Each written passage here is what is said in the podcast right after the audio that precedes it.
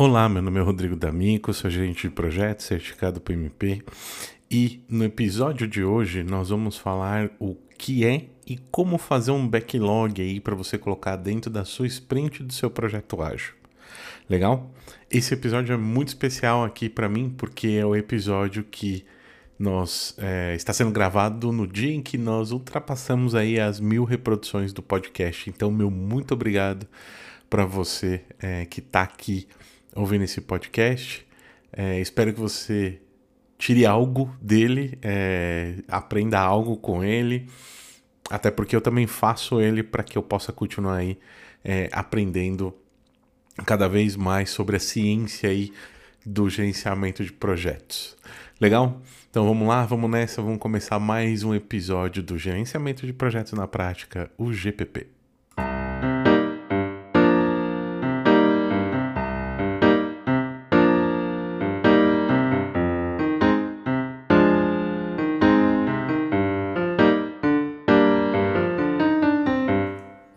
E aí, o que é um backlog?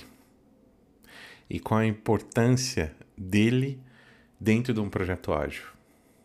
O backlog ele é basicamente aí uma lista de itens de trabalho. Se a gente for parar para pensar, é basicamente uma, uma lista de tarefas, coisas a fazer, né? E quando a gente olha para o backlog e coloca ele dentro de uma, de uma sprint, nós estamos falando das coisas que nós vamos fazer dentro de daquele daquela sprint, daquele período de tempo definido, né, que a gente chama de, de sprint, que é a, utilizado para a execução ali de um conjunto específico de tarefas aí, né? É muito importante a gente ter um backlog.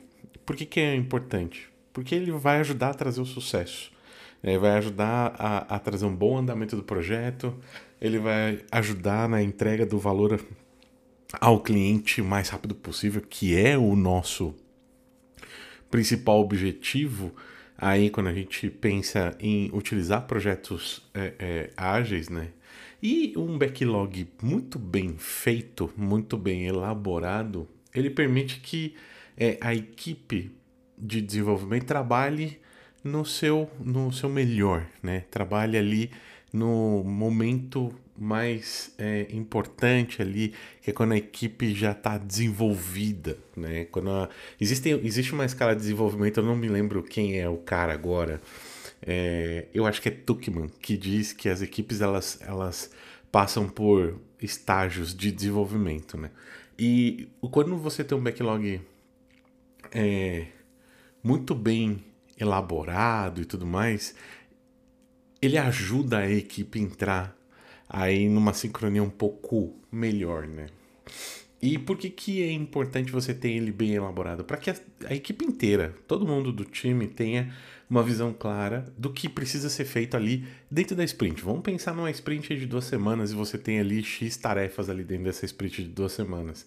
Né? É, se você tem um backlog muito bem feito, é, elaborado, muito bem construído, fica claro para todo mundo o que precisa ser feito é, dentro desse, desse período de duas semanas. E isso, além de ser benéfico para a equipe, você acaba fazendo com que algumas coisas deixem de acontecer. Tipo, retrabalho, é, desperdício de tempo, né, esforço desnecessário. Imagina assim, é, você tá, tipo, precisa produzir um relatório que é parte de uma atividade ali que está dentro daquela, daquela sprint.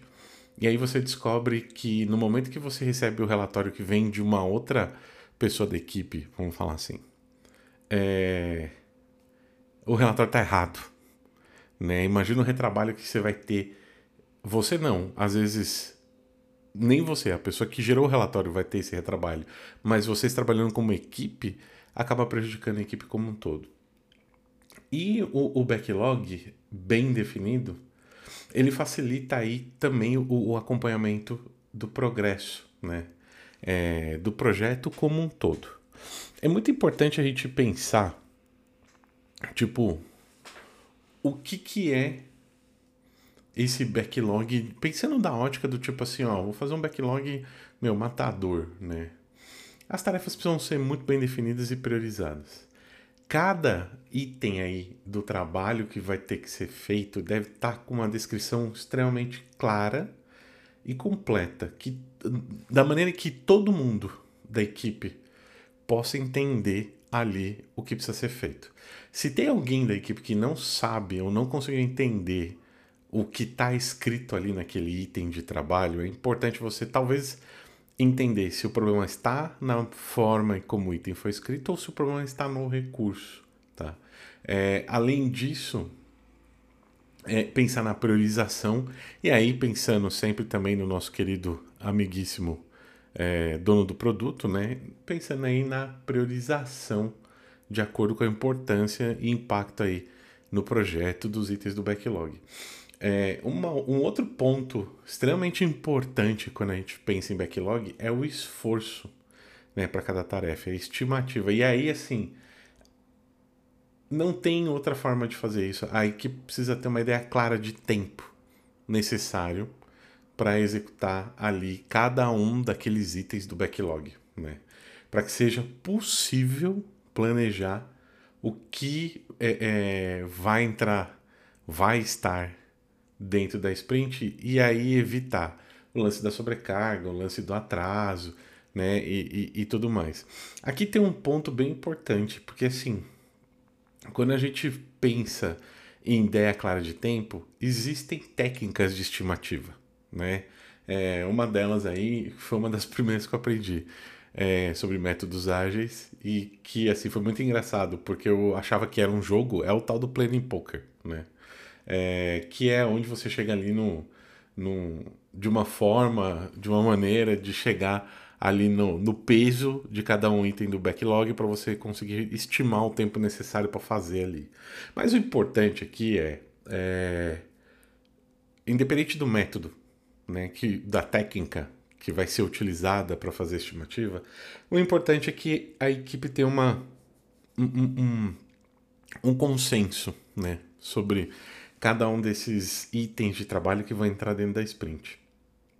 Além é, disso ser algo que vai ajudar a equipe como um todo para saber assim, ó, o que, precisa, o que cabe, o que precisa ser feito dentro da sprint, é, ajuda também até você pensar assim, ah, eu estou com subutilização ou é, sobrecarga de recursos, né?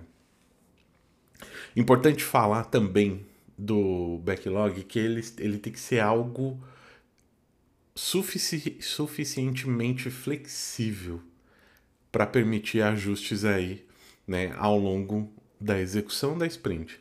Como a equipe vai avançando nas tarefas enquanto a sprint está acontecendo, algumas informações novas podem aparecer, né? Prioridades podem mudar, é... e, e aí é importante que esse backlog tenha essa flexibilidade para que ele possa ser adaptado para refletir as mudanças que estão acontecendo ali durante a execução dessa, dessa sprint. Enfim, assim, é, se a gente for pensar num passo a passo, tá? Para fazer um backlog e, e, pensar assim, ah, vou fazer um backlog para colocar dentro de uma sprint aí, tipo, a sprint é, zero de um projeto que eu vou começar agora que eu vou entregar com métodos ágeis, né? É bem importante, assim, você pensar que isso não é um bicho de sete cabeças, tá? Se você, o que você precisa para fazer um backlog? Identificar e priorizar histórias do usuário. Né? Você não vai fazer. Você, como Scrum Master, gente, projeto, é, você não vai. Ou membro da equipe do projeto, você não vai fazer só. Isso, isso é, é, é, fato. Pode acontecer na vida real de você fazer isso só? Pode, sem dúvida nenhuma, pode, e é super normal. É, mas é importante que você procure não fazer. Só. Identifica e prioriza né, o que tem aí de história de usuário. Pega essas histórias e quebra em tarefas menores. Estima cada uma dessas tarefas. Prioriza as tarefas Ó só, primeiro item é identificar, priorizar as histórias de usuário. Segundo item é quebrar histórias em tarefas menores. Terceiro item aqui é estimar o esforço necessário para cada tarefa. E aí nós vamos no quarto item, priorizar tarefa. Não é história, tá? A história já foi priorizada lá no começo. Aqui nós estamos falando das tarefas menores após estimar o esforço aí de cada tarefa. Priorizou as tarefas, atribui a tarefa aos membros da equipe. E aí faz o acompanhamento e o, o, o, os ajustes necessários aí durante a, a, o progresso da execução dessas tarefas. Um, um backlog bem otimizado, é, ele tem como. Eu vou falar assim, é como se fosse um, um, algo que precisa de cuidados, né? Então, assim, existem algumas coisas que você pode fazer para manter esse backlog rodando bonitinho e trazendo resultado para você, tá? Primeira, primeira coisa é manter o backlog atualizado. É difícil, eu entendo, às vezes a gente se depara aí com vários projetos acontecendo ao mesmo tempo na vida real, né? É, os, os métodos eles são é, as melhores práticas e tudo mais, elas não, é, elas é, dão essa sensação de que a gente vai tocar poucos projetos, né? É, talvez mais complexos, mas em menor quantidade. E às vezes na realidade não é isso que a gente vê. Então, assim, importantíssimo manter o backlog atualizado. Né? Segunda coisa, extremamente importante quando a gente pensa no backlog: priorizar o backlog, priorizar tarefa, priorizar história. Todos esses três itens, eles precisam ter como norte o valor que você está dando ao usuário, o valor que você está trazendo ao projeto, o valor que você está trazendo ao negócio. Então prioriza as tarefas com base no valor. Estima, estima essas tarefas com a maior precisão possível. Às vezes você tem um colega aí na tua organização, é, ou um, um, cara que é especialista em algo aí na tua organização, que tipo sabe é, quanto tempo a tarefa XYZ que você tem para fazer leva. Se tem alguma lição aprendida, algo que aconteceu, então vai lá, se você puder, vai lá e pede ajuda para esse recurso, pede uma revisão, é, bate um papo, marca uma reunião, enfim, vai num caminho onde você consiga trazer essa expertise para dentro do seu projeto. É, depois que você fizer esse, esse, essa estimativa com precisão, traz a, a, as tarefas já priorizadas com base ali no, no valor é, e divide elas em pequenos incrementos. E o último item aqui, que eu acho que é um item extremamente importante, é, falei disso, inclusive falando disso com, com um amigo aí uns dias atrás, a importância da gente manter a equipe engajada e motivada né? É, pô, tem um budget ali sobrando no projeto, tal, não sei o quê. Pô, vai comemorar o encerramento de uma fase com a equipe do projeto, sabe? Lógico, não tô falando para sair, encher a cara a todo mundo e tudo mais, mas também é, é, tô dizendo assim, é necessário ter essa comemoração, né? Bom, feito isso, você deve estar se perguntando: ah, legal, bacana, eu vou fazer isso tudo, vou fazer o backlog, boa. Mas é, como que você mantém isso? Como que você faz com que isso seja eficiente no seu projeto? Cara, sim, ó. Simples. Traz os ritos, né? É, é, vou pegar aqui o Scrum como, como base, até porque nós estamos falando de sprint. É, vamos pensar assim, ó. Faz reunião de revisão de sprint. Faz aí sua retrospectiva bonitinha. Procura manter uma comunicação eficiente. E, e aqui uma, um, uma coisa bem importante. É, existe uma. Um, eu, não, eu não quero usar a palavra paradigma, mas aqui eu acho que não tem outro jeito. É, existe um paradigma que é, precisa ser quebrado que ah, os gerentes de projetos antigos, né? O pessoal que não conhece ágil, que não trabalha com ágil, não tem experiência com ágil, tudo mais, eles gerenciam algumas coisas de maneiras diferentes do que o, o pessoal que está mais acostumado com a nova maneira de gerenciar projetos. Isso é, em partes, real, verdade. É, mas tem um ponto que tá lá nesse método antigo, vou falar dessa forma, e que continua valendo aqui. A maior parte do tempo do gerente de projeto lá no preditivo é gasto com comunicação. A maior parte do tempo do Scrum Master aqui, ou do gerente de projeto, que está entregando um projeto híbrido, é, hoje continua sendo comunicação. É importante que você tenha e mantenha uma linha de comunicação eficiente com todas as suas partes interessadas. Usa, é, próxima dica aqui é usar ferramentas né, de gestão de projetos. E, cara, sim, não tem muito o que dizer aqui. Tem muita coisa gratuita, muita coisa legal, é, muita coisa paga, legal também. É, mas, assim, importante você pegar junto com a tua equipe, definir se já não tem definido pela sua organização e tudo mais, quais são as ferramentas que você pode usar aí para fazer a, a gestão né, desse backlog, a gestão dessa sprint e tudo mais. E acho que o último de todos os itens aqui é, é você estar tá aberto.